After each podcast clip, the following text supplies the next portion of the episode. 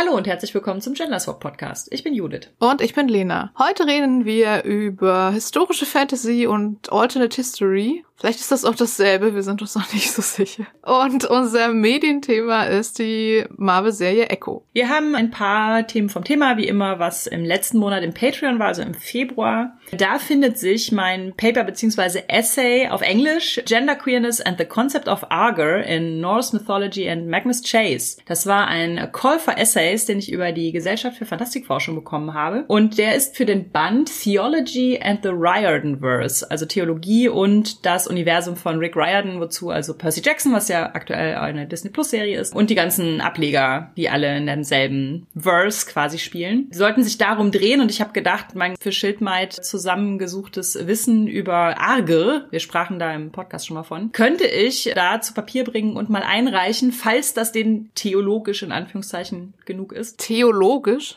Also es ist ja Theology and the Riordan. Ah, ja, ja, so. Also ja, es soll was mit Theologie zu tun haben, also griechischen Göttern, nordischen Göttern, sowas halt. Und dann habe ich gedacht, naja, Arger ist natürlich irgendwo mit Stimmt. nordischer Mythologie, mit nordischen Göttinnen verknüpft. Aber es ist natürlich kein theologisches Konzept, sondern ein soziologisches Konzept. Aber ich habe es halt mal gepitcht und sie haben es genommen. Irgendwie ging das dann. Du hast ja auch mal ein Paper für so ein wissenschaftliches Ding geschrieben. Manchmal nerdet man so hart, dass man aus Versehen akademische Essays schreibt.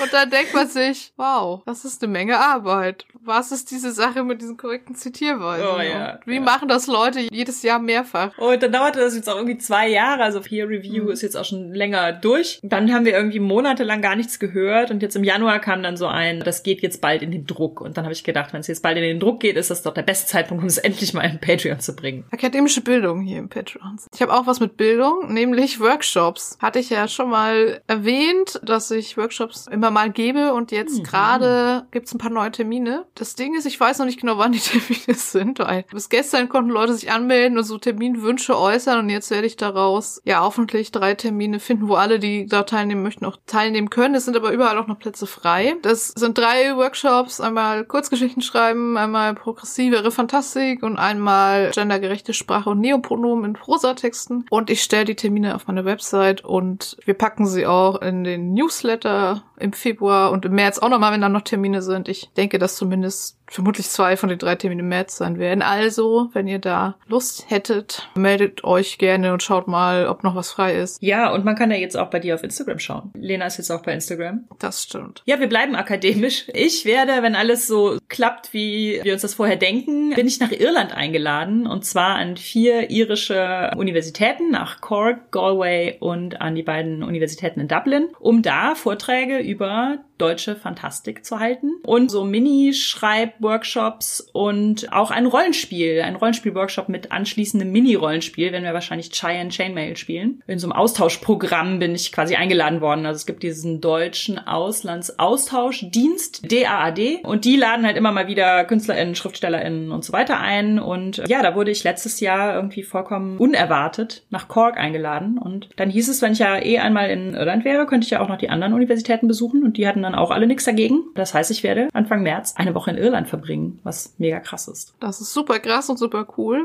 Auch immer wieder spannend, was englischsprachige Universitäten so interessant finden und was deutschsprachige Universitäten eher nicht interessant Ja, finden, ja. nämlich deutschsprachige Fantastik. Bis auf die Uni Greifswald, die sehr lobenswert Queerwelten eingeladen hatte letztes Jahr. Ja, und ich bin auch schon mal in Papierreferat Frankfurt eingeladen worden und so, wollten auch was zu deutschsprachiger Fantastik und Dresden hat die Gesellschaft für Fantastikforschung, war da okay, Gastgeberin. Es ist nicht alles schlecht. Aber es ist gut zu verspüren, finde ich. In Greifswald waren es die Gender Studies Leute. In Dresden Stimmt. waren es die AmerikanistInnen. Und in Frankfurt war es das Queerreferat. Also wer sich für Ja, deutschsprachige ja, Fantastik stimmt. Es ist interessiert, nicht so die Germanistik. sind nicht die oder so. GermanistInnen Nee, oder nee, die, das ja, die stimmt, LiteraturwissenschaftlerInnen, sondern das sind ganz oft, finde ich, die AmerikanistInnen, das sind unsere großen Allies. Ja, woran Ja. das nur liegt. Aber da ist es halt die Germanistik in Irland. Wenn ihr jetzt in der Germanistik an deutschen Unis arbeitet und denkt, das stimmt alles nicht, wir laden auch immer Leute ein, dann schreibt uns.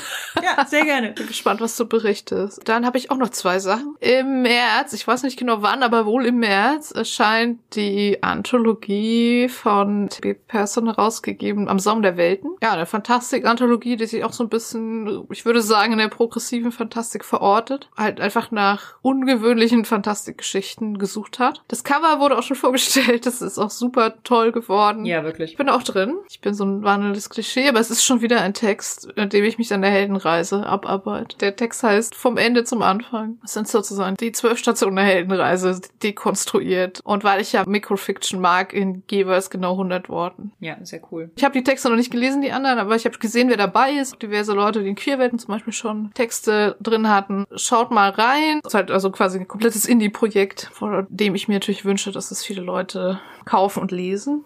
Als letztes habe ich noch, ich habe mir überlegt, letztes Jahr, also natürlich auch so ein bisschen befeuert von unserer Folge zum Thema Zuversicht und Handeln und politische Dinge tun und so, habe ich mir überlegt, was ich das machen kann, weil ich nicht so der Partei- und Vereinsmensch bin und auch immer noch nicht so viel in Präsenz irgendwo rumspringe. Deswegen habe ich mir sozusagen ein virtuelles Ehrenamt überlegt, indem ich dem catchy Namen drei gute Stunden gegeben habe und dahinter verbirgt sich, dass ich einfach drei Stunden im Monat irgendwas von den Sachen, die ich gut kann, irgendein Projekt zur Verfügung stellen möchte, das vielleicht das jetzt sonst nicht bezahlen könnte. Sei es irgendwie Lektorat, Korrektorat, irgendwie Sachen umformulieren in gendergerechte Sprache oder auch mal einfach ein paar Sharepics bauen für Social Media, Transkript erstellen von irgendwas, also alle Super möglichen Sachen. Idee. Also das ja. richtet sich jetzt halt vor allem an demokratiefördernde Projekte oder NGOs oder Veranstaltende von irgendwelchen Dingen, die da irgendwie knapp bei Kasse sind. Ihr könnt das auf meiner Website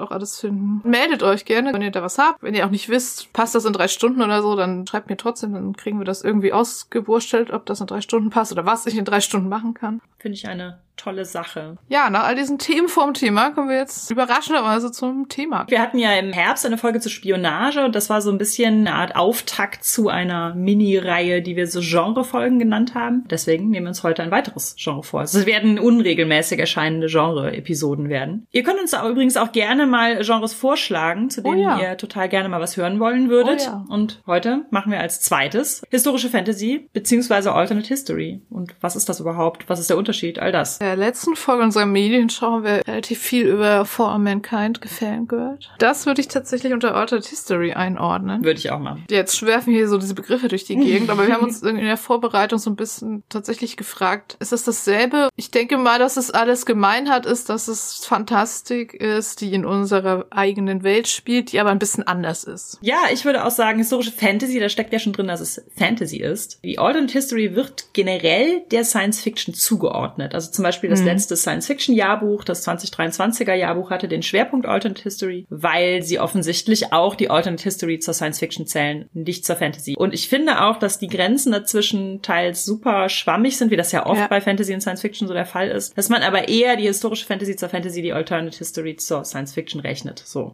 Historische Fantasy ist für mich so etwas wie die Vergangenheit der Urban Fantasy. Also im Sinne von, es ist unsere Welt, es existieren aber zum Beispiel Mythenfiguren, Magie, Hexen, Götter und Göttinnen und so weiter und so fort. Und Alternate History, hast du ja gerade schon gesagt, kann wie bei For All Mankind sein, die Sowjetunion landet als erstes auf dem Mond oder bei Lady Astronaut ein Asteroid schlägt ein. Das ist ja beides nichts, was irgendwie ein fantastisches Element ist, sondern das kann nee, ja genau. passieren. Ich finde, je weiter diese historischen Fantastik-Settings zurückgehen, desto wahrscheinlicher ist es auch, dass etwas Übernatürliches mit reinkommt und es dann wieder historische Fantasy ist. Also ich finde, wenn man so Mittelalter, Antike, dann ist es ganz oft so, dass da halt Magie oder Göttinnen oder sowas mit reinkommt. Das stimmt. Das habe ich auch so, also als ich so ein bisschen recherchiert habe, was es so gibt. Also die Sachen, die halt irgendwie in einer irdischen Zeit spielen, die länger zurückliegt. Ne, von Naomi Novik gibt's ja die Feuerreiter seiner Majestät-Reihe oder es gibt Susanna Clark, Jonathan Strange und Mr. Norrell. Ich glaube, es spielt beide so im napoleonischen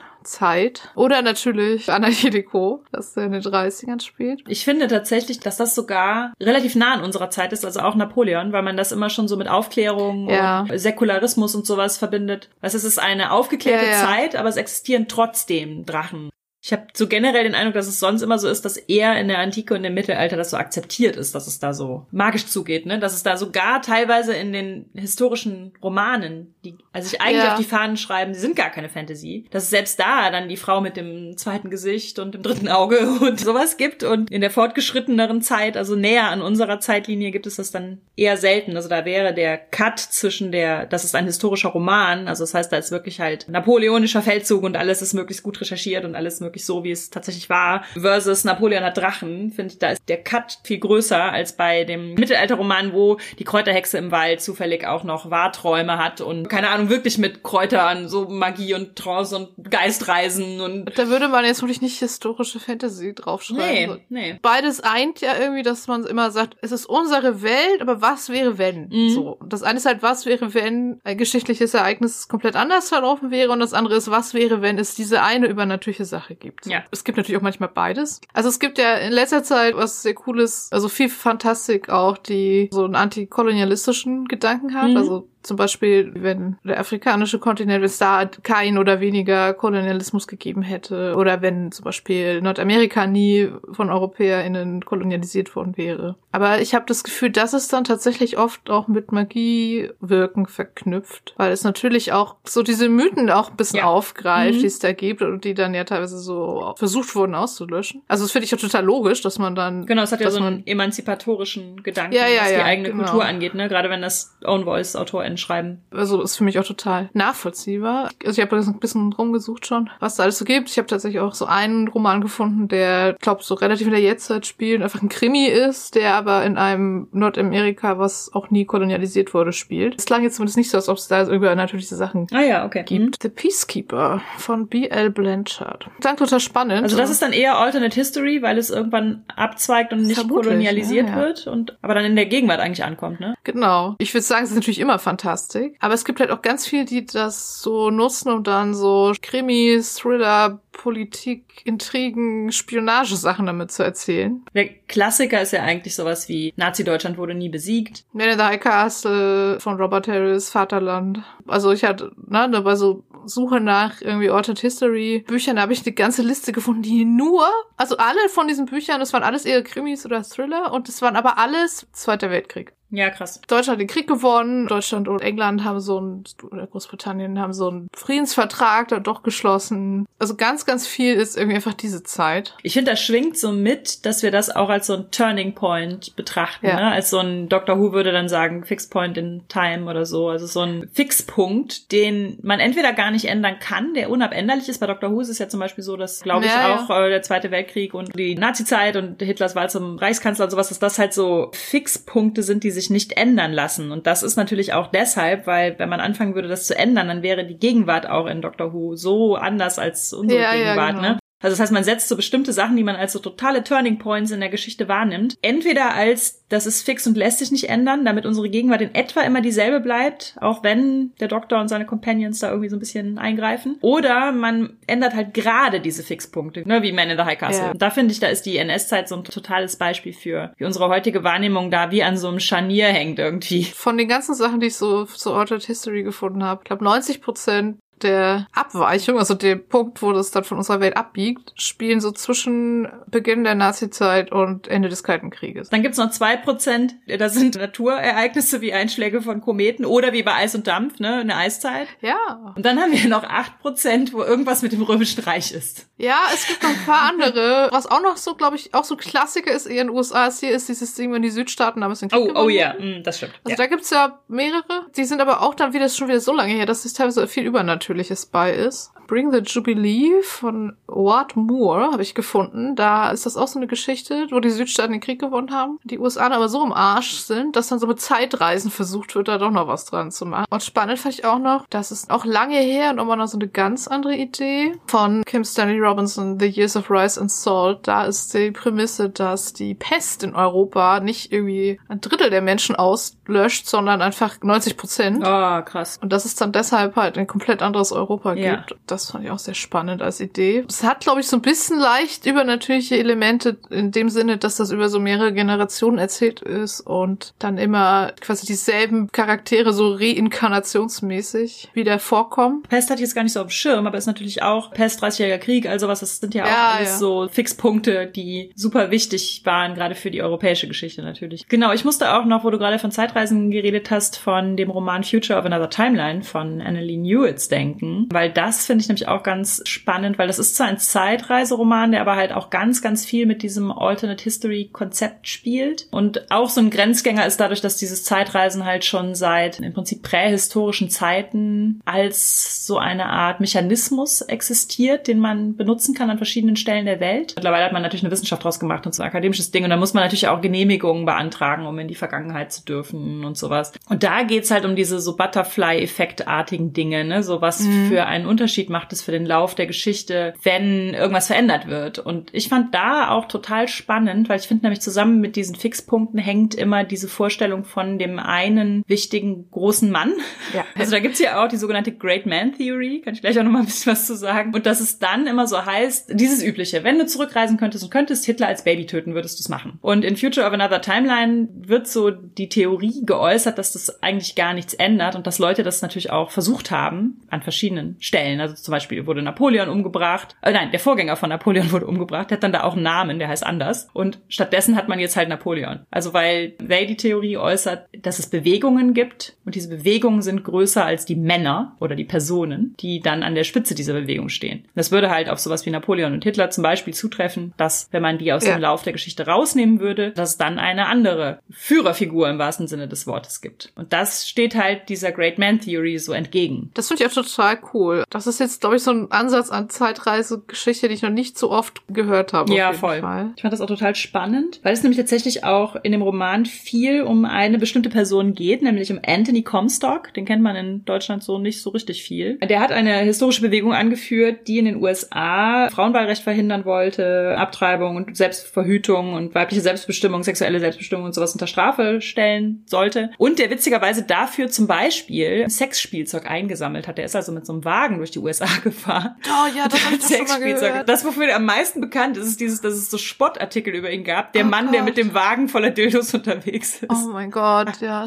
Und da gibt es halt quasi in der Zukunft, also Maskulinisten aus der Zukunft, die wollen diese Bewegung stärken um Anthony Comstock rum, damit sowas wie Frauenwahlrecht gar nicht erst entsteht. Es ist so quasi so, so ein Kampf um die Zukunft, also um die Form von Gesellschaft, die es in der Zukunft geben wird. Das heißt, die versuchen diesen Anthony Comstock zu stärken und dann überlegen halt ihre Gegnerinnen, bringen wir jetzt einfach irgendwie nur Anthony Comstock um, würde das irgendwas bringen? Müssen wir nicht diese gesamte Bewegung, also quasi das Mindset dieser Leute so kippen lassen? Das fand ich auch total spannend, dass da halt Ja. nicht die Lösung ist, wir machen jetzt ein Attentat auf die Person, sondern es geht darum, Hearts and Ja, Minds der Leute ja. zu berühren. Also ich glaube, wir haben in irgendeiner Folge auch schon mal drüber gesprochen, dass ich das sowieso sehr bedenklich finde, wenn man so Bewegung immer so an eine Person hängt. Mhm. Weil dann stehen und fallen die immer mit dieser einen Person, die dann irgendwie perfekt und äh, unfehlbar sein muss. Oder superböse und eine totale Ausnahmeerscheinung, die so Ja, oder ja. so den Zweiten Weltkrieg angezettelt hätte und gar nicht brauchte, dass super viele Deutsche auch Nazis waren. Ja, ja, zum Beispiel. Ich kann ja mal einmal ganz kurz was zu dieser Great Man Theory erzählen. Wir hatten ja schon gesagt, im Science-Fiction-Jahr 2023 gab es einen Schwerpunkt dazu und da ist auch ein Text von dir dabei. Genau, der heißt Fixpunkte der Zeit. Dann kann man da lesen, aber wenn ihr Patrons seid, könnt ihr ihn auch im Patreon lesen. Über Annalee Newitz habe ich angefangen zu recherchieren, was diese Great Man Theory ist und fand das super interessant. Die stammt nämlich von Thomas Carlyle aus dem 19. Jahrhundert. Und die nimmt halt an, dass man sowas wie Führerschaft, also diese ganzen Eigenschaften, die man als Führer braucht, nicht erwerben kann, sondern dass das angeboren ist. Natürlich. Dass es also große Männer gibt, die die Geschichte formen und dass die spezifische natürliche Eigenschaften mitbringen, mit denen sie halt Schwierigkeiten überwinden und so weiter. Und dass diese Männer, das heißt ja auch schon Great Man Theory, dass die Ja. hervortreten, wenn sie gebraucht werden, ja. Und dann stellen sie sich unter Beweis ihre natürliche Auslese, die in ihnen zum Zenit gekrönt wurde, was auch immer.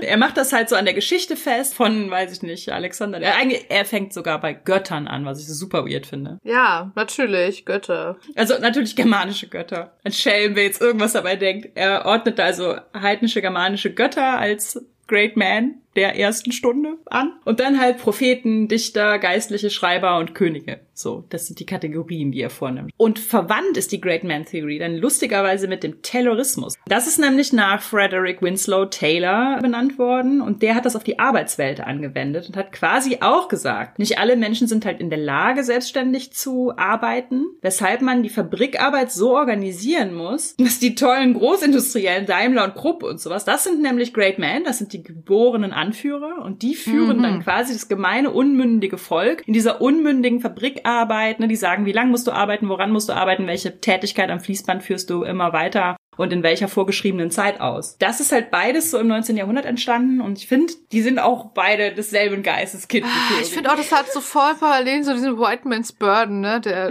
der weiße Mann muss hingehen und den unzivilisierten Indigenen die Zivilisation bringen. Also ich finde, das ist voll dasselbe meinst Ja. Ich glaube, die White Man's Burden, die wird inzwischen, glaube ich, mehr hinterfragt als diese Great Man Theory. Also ich meine, guck dir dann den Kult um Musk an. Oder ich finde auch ganz aktuell, weil ich finde, es gibt immer im Positiven und im Negativen. Ich finde mhm. auch tatsächlich tatsächlich, dass diese Diskussion, sollte man die AfD verbieten ja. oder sollte man die Grundrechte von Höcke einschränken? Ne? Die Grundrechte von Höcke einschränken ist besser als nix, aber es ist total illusorisch nächste, ja. zu glauben, da käme nicht genau. direkt der Nächste. Also ich verstehe den Ansatz, dass man sagt, der könnte jetzt akut dieses Jahr noch Ministerpräsident von ja. Thüringen werden. Deswegen muss man bei dem jetzt irgendwie anfangen. Aber es ist natürlich Unsinn zu denken, nur weil Höcke sich dann nicht mehr aufstellen lässt, würde die AfD, also vielleicht kriegst du dann zwei Prozent weniger deswegen, aber dann findet sich schon der nächste Nazi, der da irgendwie nachrückt. Und ich finde auch, dass diese Fixed Points in Time und diese Great Man Sachen die Illusion hervorrufen, dass alles so einer Ordnung und einem Ziel so folgt, ne? Dass ja. das so ein Aufstieg ist, größtenteils. Es sei denn, es kommt jemand, ein ganz böser Great Man. Aber so grundsätzlich haben wir immer so diesen Eindruck, es geht ja immer aufwärts. So, es gibt auch eine natürliche Progression, in der das besser werden kann. Das habe ich halt häufiger gemerkt, wenn Leute so zu unseren Büchern was zurückgemeldet haben. Das habe ich, glaube ich, auch schon mal im Podcast erzählt, dass mal jemand zu 13 Gezeichneten zum Ende, ich spoilere jetzt natürlich nicht das Ende, ich sage eine Sache am Ende, es geht in die 13 Gezeichneten ja auch um emanzipatorische Kämpfe. Manche dieser emanzipatorischen Kämpfe verlaufen auch durchaus erfolgreich, wie zum Beispiel die Kämpfe um queere Rechte. Die Zeit, in der das spielt, ist aber ja ein fiktives, also es ist keine historische Fantasy, aber es ist ja so historisierende Fantasy. Das heißt, es ist eine Sekundärwelt, mhm. die so an die Napoleonik angelehnt ist. Das heißt, frühes 19. Jahrhundert. Und dann wurde dann am Schluss gesagt, dass zu dieser Zeit schon queere Rechte gewährt würden. Das wäre ja total unwahrscheinlich. Das könnte ja nicht sein, warum das bei uns der Fall wäre. Da hängt ja so dran, dass man so denkt, das kommt ganz am Schluss erst. Wir machen dies und das und jenes und am Schluss kommt so die Kirsche auf den Kuchen. Das sind die queeren Rechte. Die können aber erst kommen, wenn der ganze Kuchen fertig ist, wenn die Sahne Erstmal musst du den Adel abschaffen und dann müssen wir ArbeiterInnenrechte haben und dann müssen wir Frauenrechte haben und dann irgendwann, ob das so eine logische Reihenfolge wäre. Und es gab ja im 19. Jahrhundert, also und selbst wenn es das nicht gegeben hätte, ne, wurscht, aber es gab im 19. Jahrhundert haben wir auch Recherche angestellt. Es gab ja da schon Leute, die sich für queere Rechte stark gemacht haben. Weil da wurden ja erst die ganzen Gesetze erlassen, die auch gesagt haben, das ist illegal und wehrkraftzersetzend und sowas. Da gab es ja schon Widerstand gegen. Die hätten ja Erfolg haben können. Hatten sie aber halt nicht. Ja, ich finde, das ist ja auch gerade spannend, wenn man überlegt, wie hätte das denn anders laufen können. Das war ja noch eine Zeit, wo Frauen noch nicht wählen durften und alles. Ja, dann hättest du vielleicht so eine teilweise queer, freundlichere, aber gleichzeitig immer noch sehr frauenfeindliche Gesellschaft, was ja auch interessant wäre. Und auch eine Gesellschaft, in der weibliche Homosexualität dann wieder total unsichtbar wäre. Also was ja auch einfach so war, ja. Also ich meine, der, der Schwulenparagraph heißt ja nicht umsonst der Schwulenparagraph und nicht ja. der schwulen, lesben und bisexuellen Paragraph. Also was du eben sagtest mit dieser Kette der Progression, das ist auf jeden Fall auch so, aber ich finde auch, wenn du diese Einzelereignisse und diese einzelnen Personen hast, dann ist das so ein bisschen wie so ein Fädennetzwerk, wo du immer ganz genau genau festmachen kannst, wenn ich da den Faden durchschneide, dann passiert was anderes. Ja, ja, total. Ich verstehe, dass das aus einer Geschichtenerzählperspektive total sinnvoll ist. Und so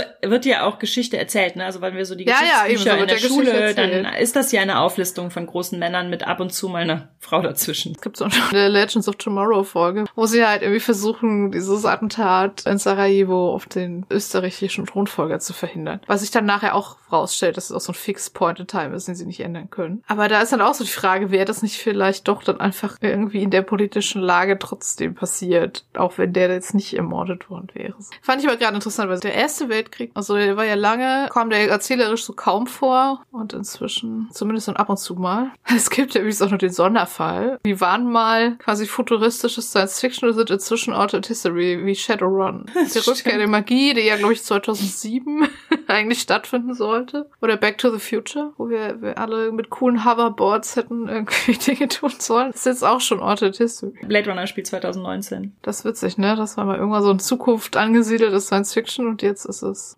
History. Wirklich, ja. Genau, ja, Genre. Wir reden vielleicht einfach noch ein bisschen über so typische Genre-Dinge. Und wir haben uns ja bei der Spionage auch schon gefragt, warum finden wir das eigentlich so spannend und was Hm. fasziniert uns so daran? Ich finde halt diese Sache, also mit diesem Butterfly-Effekt so. Gerade ich finde, For All Mankind äh, hat natürlich den Vorteil, dass es eine Serie ist, die jede Staffel weiter in die Zukunft geht Mhm. und das dann auch extrem gut machen kann, dass man diese Sachen sieht, die da anders laufen und es geht immer weiter weg von unserer tatsächlichen Welt. Da finde ich auch besonders cool eigentlich, dass sie den Great Man der NASA, Werner von Braun, dass sie den halt gerade nicht dabei haben. Ne? Also, dass der in der ersten Staffel schon relativ schnell wegen Nazi-Vergangenheit gechest wird und dann ist es auch eher so ein Bewegungsding als so ein großes Mhm. Mann-Ding. Und auch die eigentliche Änderung, die Sowjets landen auf dem Mond, ist keine Änderung, die durch einen einzelnen Mann oder Menschen entstanden ist. Das stimmt. Und dann geht es halt einfach immer weiter weg. Manche Sachen laufen halt schlechter, manche laufen besser. Na, also wir haben dann halt irgendwie alle krass erneuerbare Energie. Aber gleichzeitig ist es immer noch kalter Krieg und so. Also das finde ich super spannend und einfach sehr, sehr gut weitergedacht immer. Aber das ist natürlich im Prinzip bei allen von diesen Sachen so. Ich habe ja auch tatsächlich mal einen, neulich einen deutschen Alternate History Sci-Fi. Also der ist dann auch sehr Science-Fiction-esque, was ganz viel um Raumfahrt und so geht und so physikalische Dinge von Brandon Q. Morris, die letzte Kosmonautin gelesen, wo halt die Prämisse ist, dass die DDR nicht aufgehört hat zu existieren und dann auch so ein eigenes Raumfahrtprogramm und so hat. Da fand ich halt auch diesen Weltenbau sehr, sehr cool. Was mich daran auch fasziniert, ist, dass man durch diese Änderungen auch nochmal so Dinge highlighten kann, die man auf andere Weise vielleicht nicht richtig verstehen würde. Das fand ich zum Beispiel bei Babel total toll. Also muss ich jetzt vielleicht gar nicht großartig vorstellen, weil es wirklich so berühmt ist von R.F. Kuang. Historische Fantasy, weil es ist tatsächlich eine durch Sprache gewirkte Magie die da ins 19. Jahrhundert dazukommt und halt von den Universitäten, von den westlichen Universitäten natürlich gehütete Wissenschaft so ist. Das fand ich tatsächlich ein bisschen, es hatte Anarchie die Co-Parallelen, deswegen hat es mich, glaube ich, auch sehr angesprochen. Ja, darüber hinaus ist die Dimension, wer schreibt Wörterbücher, wer übersetzt Sprache wohin, was ist die allgemeine Sprache und wie übertragbar ist sie in andere und sowas. Das sind natürlich Sachen, die linguistisch total erforscht sind. Darüber Mhm. einen Roman zu schreiben, ist möglich. Ein Roman ohne fantastische Elemente. Und ich finde Sprache auch immer super interessant. Aber ich glaube, dass es dadurch, dass man damit dann da Magie gewirkt hat und die Effekte erklärt wurden, die das hatte Ja. durch die verschiedenen Sprachen, hat das für mich nochmal den Kolonialismus, der durch Sprache vorgenommen wird, total krass rausgestellt. Und das fand ich zum Beispiel auch richtig toll, dass das so dieses fantastische Element war, was mir nochmal diesen Handelskolonialismus gibt es einen Aspekt in dem Buch, der äh, ganz wichtig ist, aber auch halt diese durch Sprache ausgeübte Macht und Deutungshoheit so richtig klar vor Augen geführt hat. Manchmal sind so Mechanismen besser erklärbar, wenn man sie so verfremdet. Und Ja, so ja, genau. Und was ich halt auch cool finde, also es gibt ja auch ganz viel so dystopische Alternate History, also wie gesagt, halt diese Deutschland hat den Zweiten Weltkrieg gewonnen, Mhm. Sachen zum Beispiel. Ich verstehe da auch den Appeal, dass man so einer schrecklichen faschistischen Diktatur dann halt irgendwie eine spannende Geschichte erzählen kann, auf jeden Fall. Aber was ich halt auch cool finde, ist, dass man es halt auch für utopische Aspekte nutzen kann. Und dass Mhm. das halt auch mehr wird bei der Lady Astronauts-Reihe mit der Idee, dass durch äußere Umstände dann doch weibliche Astronauten nicht bis, ich weiß es gar nicht, in die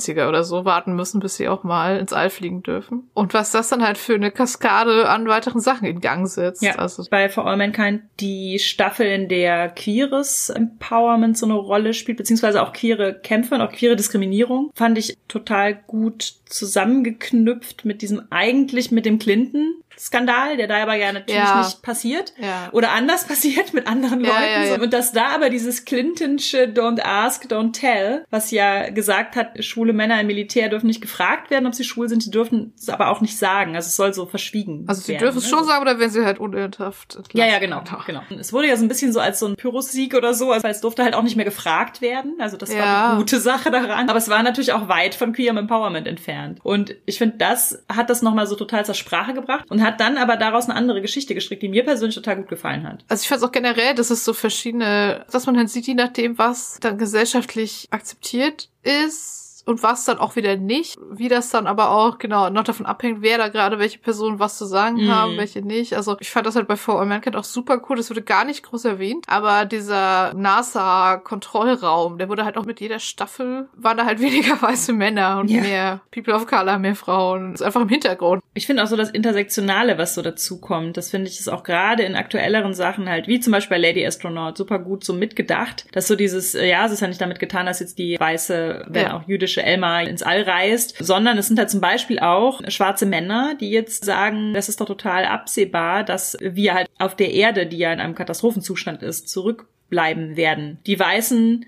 sind die, die die Ressourcen haben und die werden jetzt anfangen, da ihre weiße Gesellschaft im All irgendwie aufzubauen, aber uns, wir werden zurückgelassen. Und da führt ja dann der eine emanzipatorische Kampf immer zum anderen emanzipatorischen Kampf, wo man dann halt auch merkt, diese Sachen sind halt total verknüpft und können nur intersektional gelingen. Das finde ich hat auch so einen totalen Gegenwartsbezug einfach. Also ich glaube, das sind auch Geschichten, die hätte man vor, weiß ich nicht, 20, 30 Jahren so noch nicht erzählt. Ja. Also generell finde ich an dem Genre halt auch irgendwie super diese, also auch irgendwie zum selber drüber nachdenken, so die, die Ideen hinter den ganzen, so was ist die Sache, die anders ist und was hätte das für Auswirkungen? Wie kann man das weiterspinnen? Wie würden echte historische Ereignisse dann anders ablaufen? Die meisten von diesen Sachen, die sind selbst, wenn jetzt vielleicht die Geschichte oder der Plot oder die Figuren nicht so super den Innovationspreis gewinnen oder nicht so super toll sind, der Weltenbau ist meistens einfach, wenn das gut gemacht ist und gut durchdacht ist, ist das, das eigentlich immer schon so ein Highlight für mich. Ja, voll. Ich denke auch immer noch an dem Rum, was du eben meintest mit den ja, Bewegungen als Einzelperson. Davon würde ich gerne auch noch mehr lesen und Mhm. sehen, glaube ich. Also eine ganz äh, klassische Geschichte, ich muss einen Attentat begehen, ich muss einen Attentat verhindern. Ne? Da sind so ganz viele Spannungselemente und Tropes und Sachen drin, die man so kennt und die einem vertraut vorkommen. Ja.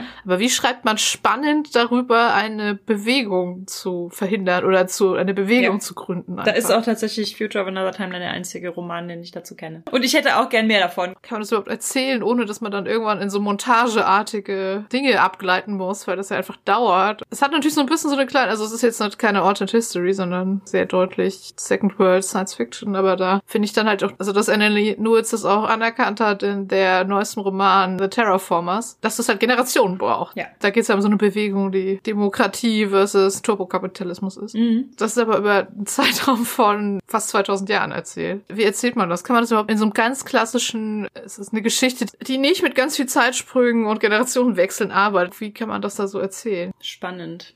Jetzt hast du ja, also mit Anarchie Deco, und natürlich auch mit Hannibal, das ja Und auch Schildmaid. Alternate History oder Alternate historische Fantastik ist. Schildmaid ist, würde ich sagen, historische Fantasy. Ja. Anarchie Deco ist Alternate History und historische Fantasy, Mhm. glaube ich. Und Urban Fantasy und Krimi. Ja, alles. Und auch Hannibal ist tatsächlich beides, aber man kann bei Hannibal, finde ich, noch deutlicher sagen, ah, das ist das historische Fantasy-Element, das ist das Alternate History-Element. Also weil wir ja gesagt haben, Monster statt Elefanten, ne? also es gibt in dem antiken Weltenbau, der ist letztendlich, ist das unsere Antike. Es gibt aber halt uralte Mythenkreaturen, die noch so, ja, im Herzen von Zivilisationen leben oder irgendwie in der Wüste verehrt werden oder irgendwie in einem heiligen Hain oder irgendwie sowas. Also es gibt Mythenkreaturen, die aber immer seltener werden, weil sie gejagt werden, also weil Menschen auch Macht über diese Kreaturen erringen möchten. Das heißt, es gibt sowas wie so Bestienjäger. Da passt natürlich auch total gut zu, dass Römer und Arena und der Tod durch Bestien in der Arena. Verbrecher wurden ja zum Tod in der Arena, diesem Art Bestias, diesem Tod verurteilt und Ja. so. Da passt das natürlich total gut, dass diese Bestien jetzt nicht nur Löwen sind, sondern halt ganz viele verschiedene Mythenkreaturen. Aber es gibt auch noch den Unterschied, dass es halt nicht der Hannibal ist, den wir kennen. Genau, es gibt halt auch diesen Punkt, der ein historisches Ereignis ist. Der Auslöser für den Zweiten Punischen Krieg war die Belagerung der Stadt Sagunt. Und nachdem Hannibal diese Stadt belagert hat, ist er aufgebrochen zu einem Orakel, das ganz in Südspanien jenseits der Straße von Gibraltar lag. Das ist das Orakel von Gades gewesen. Dahin ist er aufgebrochen, das ist auch alles historisch so belegt und hat da einen Orakelspruch zu diesem Krieg, den er jetzt angezettelt hat, quasi erhalten und ist dann zurückgekommen und dann zack, alle sind versammelt, es geht los. So. Das war halt im Winter. Im Winter wurde ja kein Krieg geführt. Das heißt, im Winter ist er da mal hin, hat sich diesen Spruch geholt, ist wieder zurück. Es war Frühjahr, alles wurde zusammengestellt und dann im Mai, Juni rum sind die Heere dann in, nach Norden gegangen von Spanien aus. Bei uns ist es halt so, das kann ich jetzt auch schon einfach verraten, weil das relativ früh klar wird, dass er in Gades stirbt. Also genau bei diesem Orakel gibt es einen Mordkomplott und danach setzt sich halt seine Frau an seine Stelle und sagt, dass sie als Hannibals letzter Wille seinen Geist, seinen Spirit, ja, so sie sei quasi von ihm als Statthalter festgelegt und solle machen, dass nach seinem Tod noch diese Dinge passieren. Was vielleicht nicht stimmt. Vielleicht ist das nur ein Alibi. Wir werden es wissen, wenn wir den Roman gelesen So, haben. ja.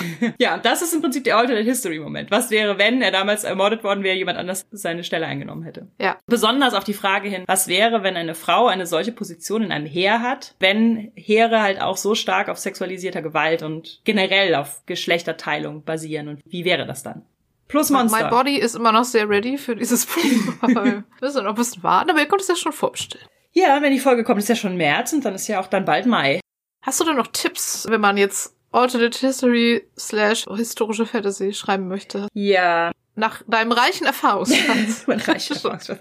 Also ich glaube, was wirklich sehr nützlich ist, ist, wenn man da eine Begeisterung für mitbringt, ja. Also man sollte, glaube ich, so eine Histo-Begeisterung einfach auch haben und sollte Spaß daran haben, sich sowas einfach zu recherchieren. Und dann aber nicht zu nah an dieser Recherche dran zu bleiben, sondern gleichzeitig sich halt vorzustellen, was wäre wenn. So dieses, man nennt das ja auch so kontrafaktisch. Also so ein bisschen die Fantasie damit spielen zu lassen. Mir fällt das selber auch nicht immer leicht, weil ich halt super histonerdig bin und dann auch immer alles möglichst korrekt haben will und es mir dann manchmal widerstrebt, zum Beispiel drei Jahre vorzuverlegen, weil ich denke, das passt jetzt, apropos Bewegung und große Männer, ne? Also so diese Bewegung könnte jetzt auch schon durch die geänderten Umstände drei mhm. Jahre vorher entstehen und dann können wir das anders in diesen Teppich einweben, das was dann an Schauplatz X passiert. Da bin ich im ersten Moment immer so, aber das passiert ja halt nicht 215, das passiert ja leider erst 212 vor Christus. Und da denke ich mir dann manchmal so, ja, aber wenn sich alles drumherum verändert, dann können sich ja auch solche Sachen viel einfacher verändern. Viel einfacher, als wenn man jetzt in einem historischen Roman sagt, oh, ich hätte gerne noch die Figur dabei, aber irgendwie ist der halt noch nicht geboren. Bei mir ist er dann halt schon früher geboren und ist jetzt halt, dann kommt er vor. Also da verstehe ich dann auch, dass dann LeserInnen eher sagen, ah, das nehme ich irgendwie übel. Und das ist natürlich was, was man bei der historischen Fantasy und auch bei der, oder besonders bei der Alternate History halt anders umgehen kann irgendwie irgendwie. Also, dass man die Geschichte, das, was die Geschichte an Geschichten mitbringt,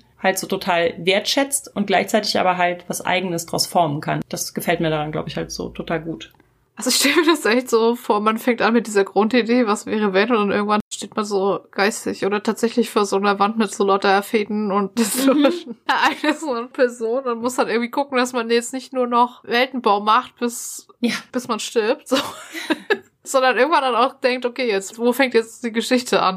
Bei Hannibal und auch bei Anarchie Deco haben wir ja auch nur den Zeitraum von wenigen Jahren. Also das heißt, bei Anarchie Deco fängt das ja 2027 an und die Handlung ist dann 2028. Und jetzt gerade schreiben wir ja an Anarchie Deco 1930. Das heißt, da ist es dann halt schon so zweieinhalb Jahre her, dass diese Änderung in der Geschichte passiert ist. Bei Hannibal geht's halt um die Jahre 218 bis 215 vor Christus. Und ich fände auch super interessant, das jeweils weiter zu extrapolieren quasi und keine Ahnung, bei Anarchie Deco zum Beispiel 50 Jahre in die Zukunft zu gehen, bei Hannibal 500 Jahre in die Zukunft zu gehen oder irgendwie sowas, ne? Zu gucken, was dann der Butterfly-Effekt so aus unserer bekannten Welt macht. Aber das haben wir tatsächlich auch noch nicht gemacht. Also das fände ich interessant. Ja, schon. Euer abweichendes Ereignis und die Geschichte sind immer dicht zusammen. Ja, ne? bisher, genau. Da fände ich halt auch mal spannend, das weiterzuführen. Finde aber auch, dass das eine größere Gefahr birgt, dass Leute quasi sagen, hä, steige ich überhaupt nicht hinter so. Mhm. Also, was ich glaube ich mir vorstellen könnte, wenn man jetzt zum Beispiel bei For All Mankind, wenn man da jetzt zum Beispiel bei der aktuellen Staffel einsteigt, dass man irgendwie denkt, was?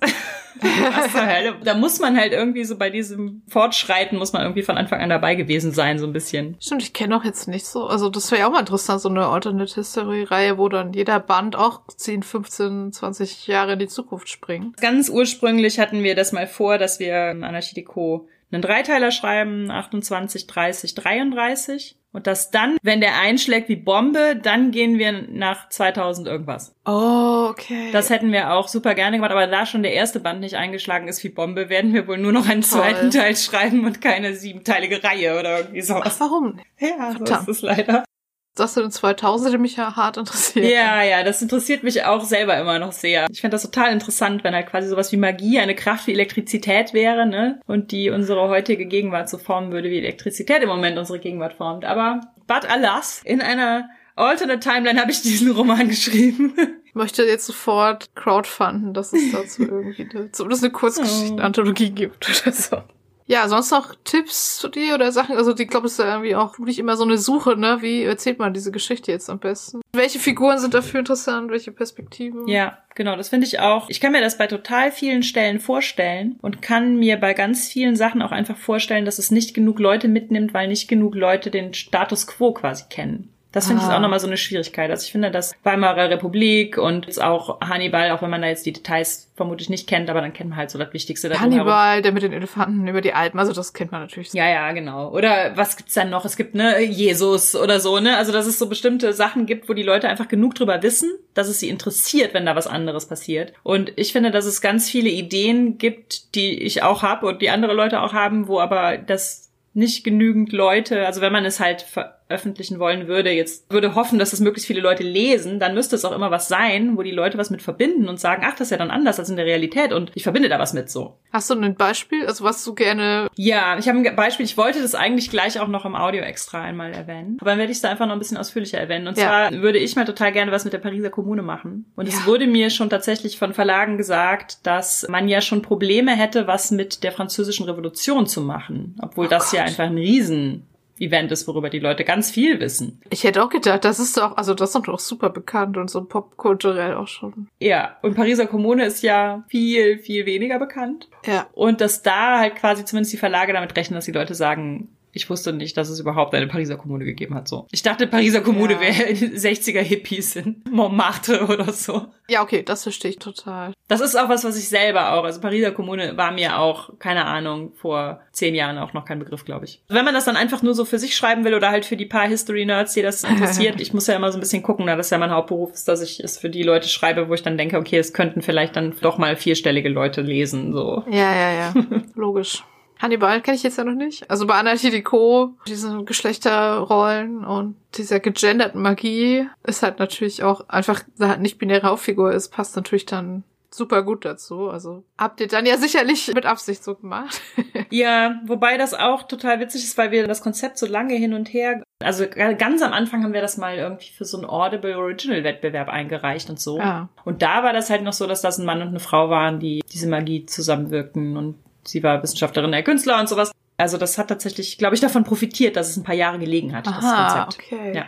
Dann wäre das Geschlechterthema vielleicht auch gar nicht so groß geworden. Dann wäre es vielleicht eher so ein, für Magie braucht man Wissenschaft und Kunst. Und dann hätten wir das mit dem Geschlecht gar nicht so als Hauptthema irgendwie gehabt. Ach, spannend. Das kam dann irgendwie nachher als, ja, als so diese ganzen Sachen rund um progressive Fantastik, als wir dazu Dinge geschrieben haben und uns Gedanken gemacht haben und so. Also ich glaube, das hat davon profitiert, dass wir es nicht irgendwie 2017 schon geschrieben haben. Ja, Du hast eben schon gesagt, Pariser Kommune, wir werden gleich im Audio extra noch beide ein paar Ideen um uns werfen.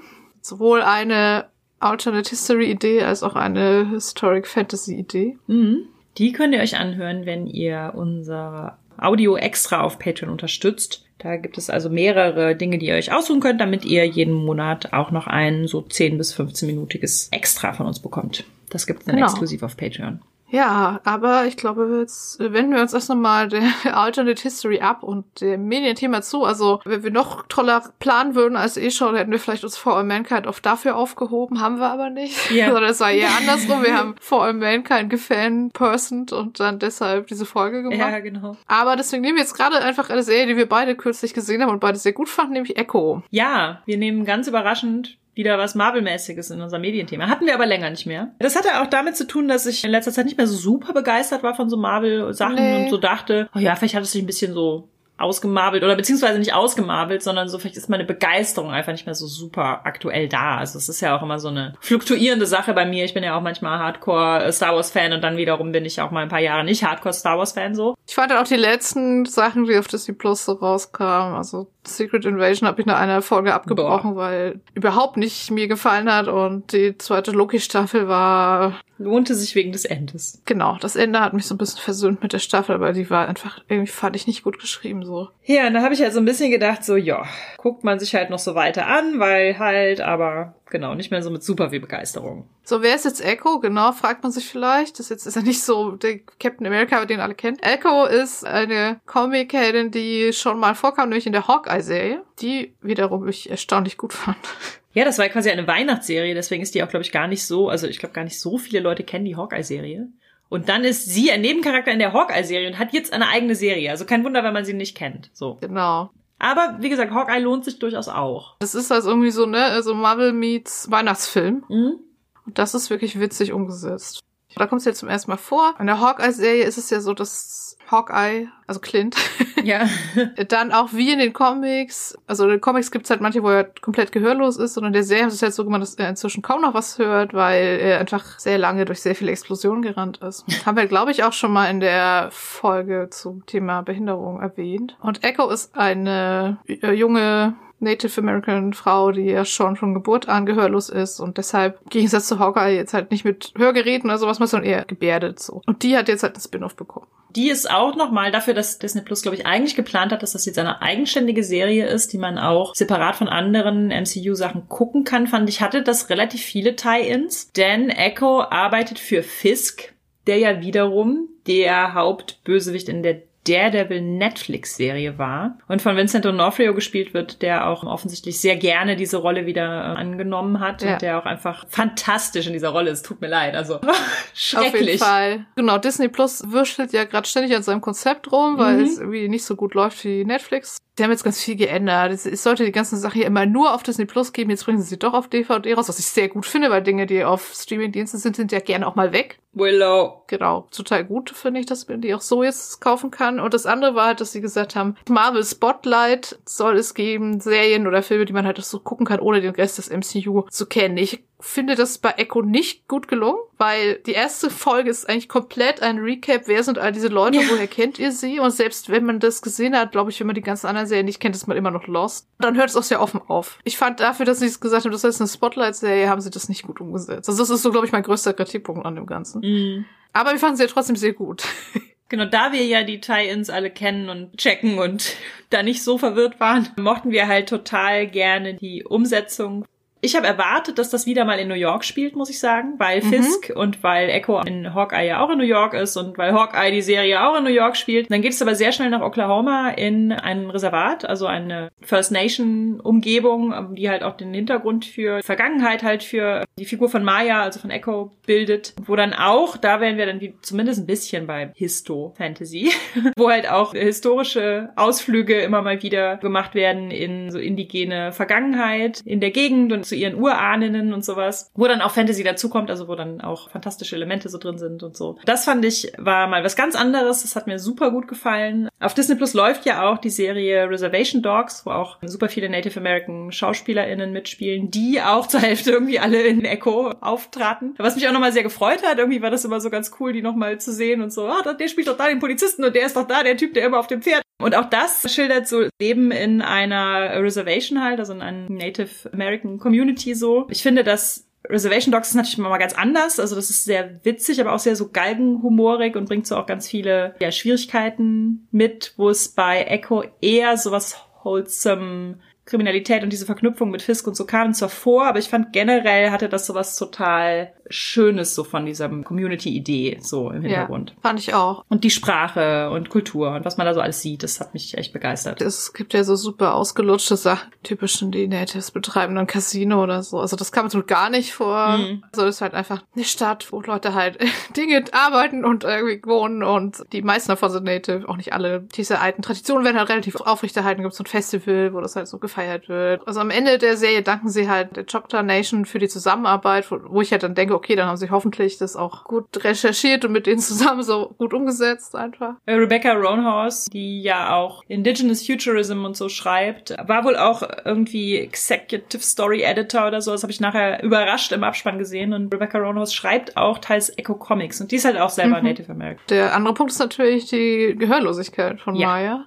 Also es kommt dann ganz am Anfang raus, dass ihre Mutter ebenfalls gehörlos war und deshalb auch die ganze Familie äh, gebärden kann. Also dass sie sich dann da, auch wenn sie länger nicht bei denen war, dass sie sich jetzt irgendwie gar nicht verständigen könnte oder so. Und das ist, finde ich, eine sehr extrem gut umgesetzt, Richtig weil gut, ja.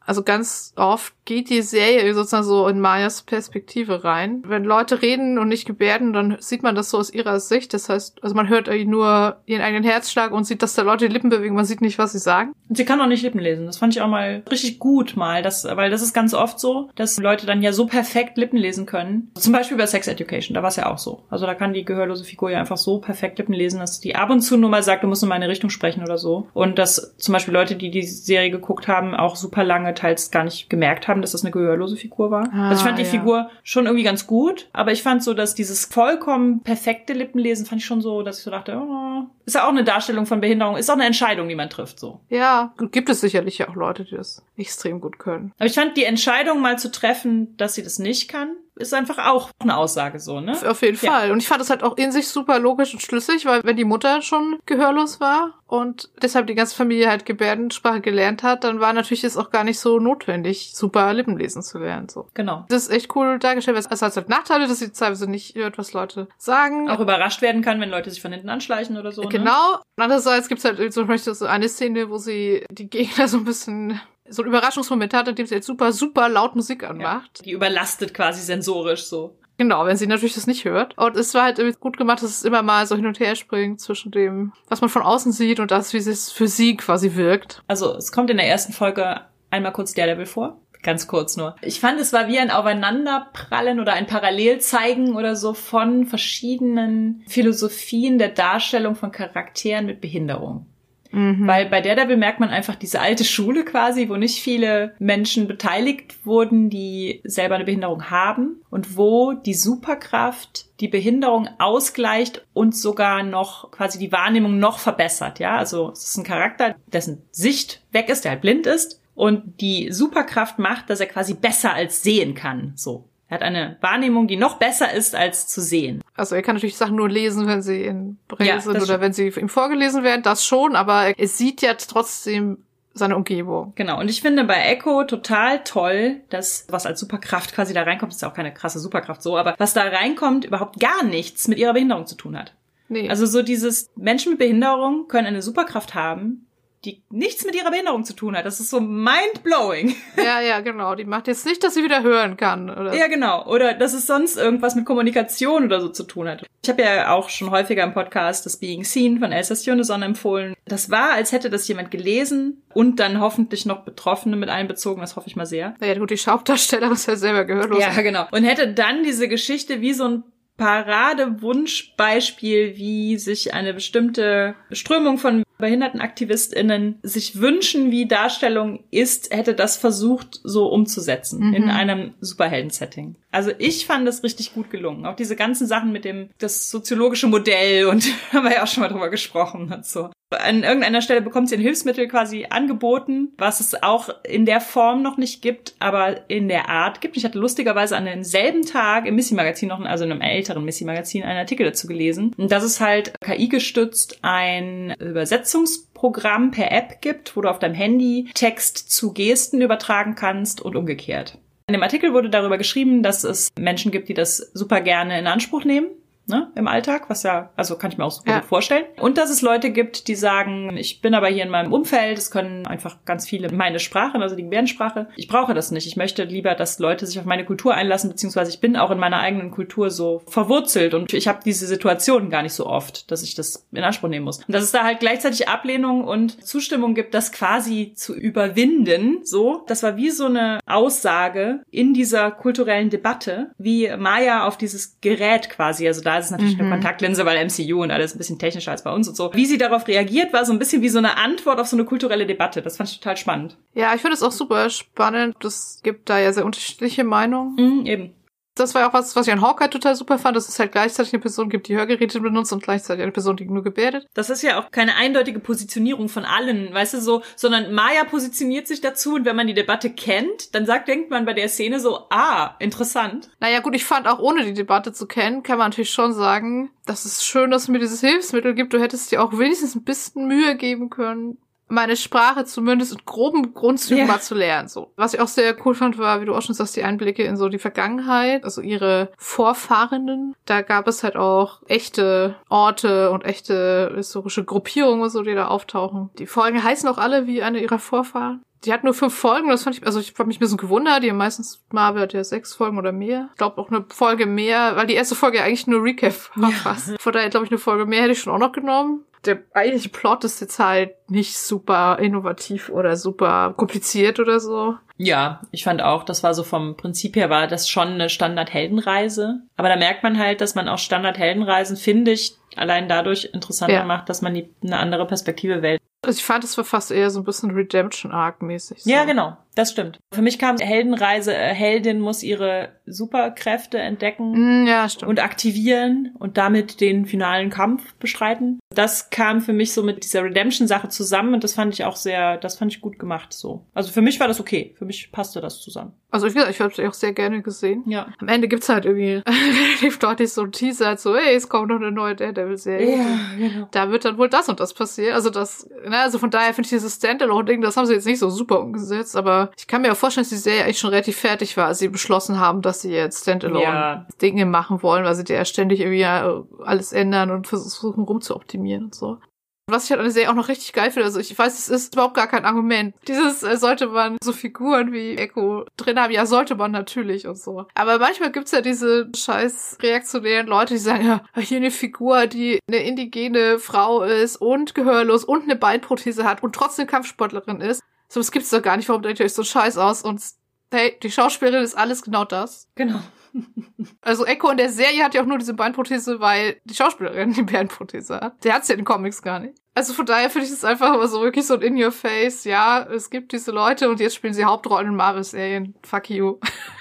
Sowohl als Charakter als auch als Schauspielerin. Das fand ich auch super beeindruckend. Also die ist Ja. auch einfach ein ganz toller Charakter. Die ist auch mal vom Körperbild ein bisschen anders. Generell fand ich, das hattest du ja auch gesagt, als wir uns darüber unterhalten haben, ne, dass da so gar nicht so dieses super Normschöne überall ist, Ja, sondern es voll. hat so ein bisschen so was Alltägliches, so wie die Leute aussehen und so. Und sie selber sieht nicht alltäglich aus, also sie ist schon richtig so built like a brick house, so ein bisschen. Ja, das finde ich halt auch super. Ne, sie sieht ja also trotzdem gut aus. Ja, aber erkennbar macht sie Kampfsport seit sie ein Kind ist, hat ein breites Kreuz und so. Und auch die ganzen anderen Leute in dieser Stadt, die die Frauen dürfen auch mal Falten haben oder ein bisschen dicker sein, die Männer auch. Es wirkt so bodenständig. ja, das hat mir auch super gut gefallen. Es gibt solche Leute wie sie und es ist schon ganz geil, dass das mal eine Hauptrolle ist, so. Finde ich auch. Also allein deshalb, finde ich, lohnt es sich. Ja, hurra, hat Marvel uns auch mal wieder erfreut. Das ist doch schön. Ja, richtig begeistert. Das war unsere 65. Folge zum Thema historische Fantasy und Alternate History. Feedback zur Folge lesen wir gerne auf Instagram unter Genderswapped Podcast, auf Mastodon unter genderswappod at literatur.social, auf Blue Sky unter at per Mail an feedback at genderswap-podcast.de oder als Kommentar auf unserer Website www.genderswap-podcast.de. Wenn ihr unseren Podcast mögt, dann erzählt doch euren FreundInnen davon, gebt uns eine positive Bewertung auf iTunes oder ihr spendiert uns einen Kaffee oder schwarzen Tee. Den Coffee-Link findet ihr unter der Folge. Ihr könnt unseren Podcast und andere tolle Projekte von Judith und Christian Vogt auf Patreon unterstützen. Und für aktuelle Infos über Neuerscheinungen, Termine und mehr könnt ihr unseren Newsletter abonnieren. Diese Links findet ihr ebenfalls in den Shownotes. Wir hören uns im April und sagen danke fürs Zuhören. Dankeschön. Tschüss. Tschüss!